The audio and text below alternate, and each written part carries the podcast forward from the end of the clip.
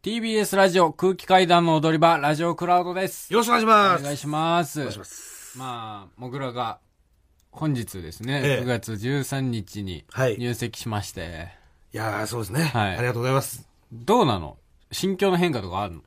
いえ、変化は、そんなにないよね。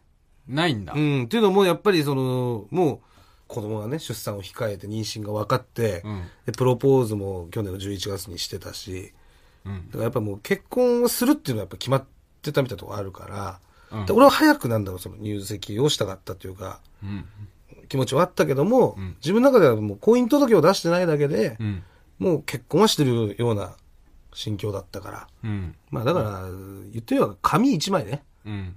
提出してないもんですから、あペラペラの紙ですよあ。。うん。うん。独身が終わったわけだけど。まあそうね、ん独身も、まあでも振り返ってもね、んやっぱり独身生活俺も寂しいことしかなかったから、うんうん。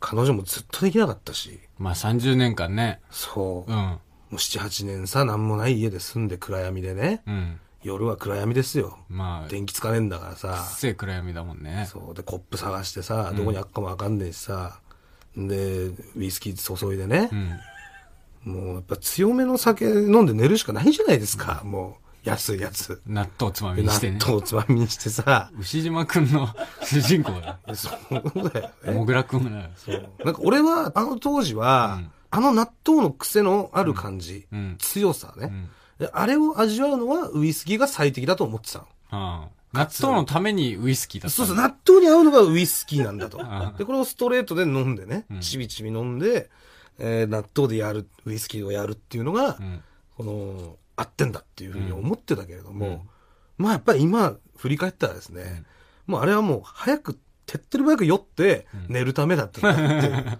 そ のウイスキーのね、あ強さは。だから、正直何の未練もないです。あまあ、ネズミの病気とかもかかったしね。うんうん。大家さんには本当にもう迷惑もかけたし。本当に大家さんに土下座しまくってたもん小ね枝はもう本当にしまくりましたしね。うんお前は人間のクズだって言われて、すいませんっつって。空手家の矢部さんと大違いだもんね本当にいや、本当よ。そっちでもかけそうだもんね僕と大家さんでいやならないよ。相当迷惑かけてんだから。うん。俺の場合はね。うんうん。やっぱさ、もうボトルガムとか置いといてくれてさ、うん家帰ってもう芸人やってんだって、つって。うん。しんどいだろ、つって。うん。でもやっぱり人様の前に出る職業だからね、うん。歯とか大事だからね、つって。紙なこれっつって、ボトルガム3つ4つさ、置いといてくれて。ボトルガム、うん。1年目の時ね、うん。うん。で、俺が体壊したっつったらもう、ご飯作って上までうん。運んできてくれてうさ、ん。うん、食えよっつって。うん。で本当東京のお母さんみたいな人,、うん。人なんですよ。すごいよそこまで本当矢部さんみたいじゃんそうそう。その数年後お前数年後ね。だからわ鈴木鈴木あげろすいません。はい、はい、はい、すいません。ちょっと今寝てました。ごめんなさい。すいません。はい。お前は人間のクズだすいません。はい。なんとか払いますんで。っていう。それを半年俺は滞納してね。うんしかも1万7千円ですよ、家賃。すごいよねめちゃくちゃ下げてもらってうさ、んそれすらもね、うん滞納してうんやってたわけだかうんら。だから、そういう漫画になっちゃうわけだから。